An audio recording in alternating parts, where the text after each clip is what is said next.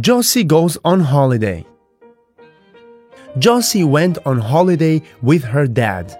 Ravi and his dad went too. On the first day, Josie's dad took Josie and Ravi on a long walk.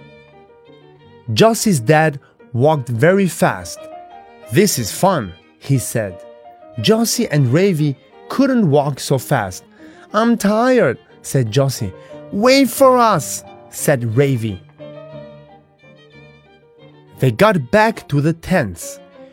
Did you have a good time? asked Ravi's dad.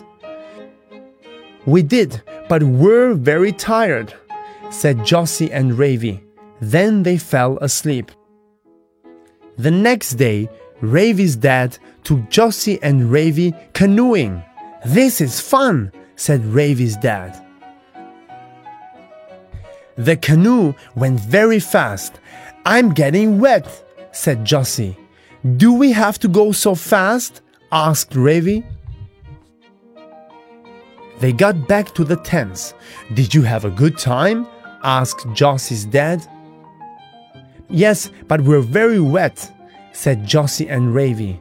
Then they fell asleep.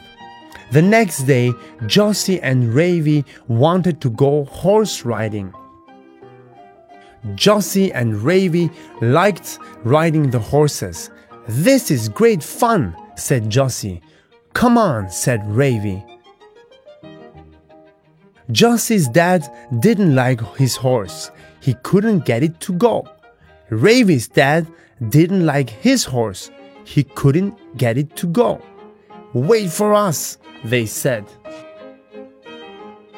When they got back to the tents, Jesse and Ravi weren't tired.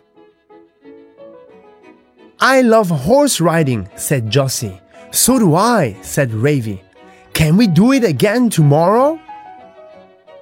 We're too tired, said the two dads.